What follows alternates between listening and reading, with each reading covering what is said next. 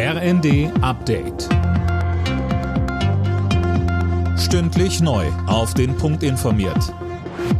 Ich bin Imme Kasten. Guten Abend.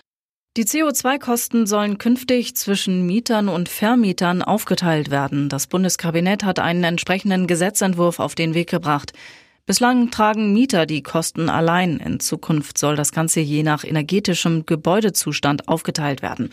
Bundesjustizminister Buschmann. Die Vermieterinnen und Vermieter, die schon etwas getan haben für ihre Gebäude, die einen modernen äh, Standard bei der Gebäudeeffizienz haben, werden im Regelfall sehr, sehr gut damit fahren, zum Teil auch überhaupt nicht beteiligt werden.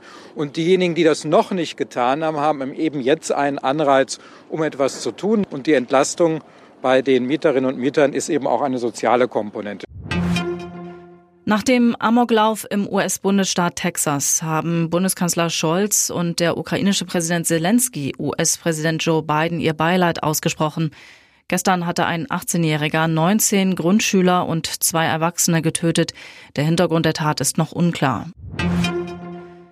Beim Weltwirtschaftsforum in Davos hat der ukrainische Präsident Zelensky dem Westen vorgeworfen, nicht vereint an der Seite seines Landes zu stehen.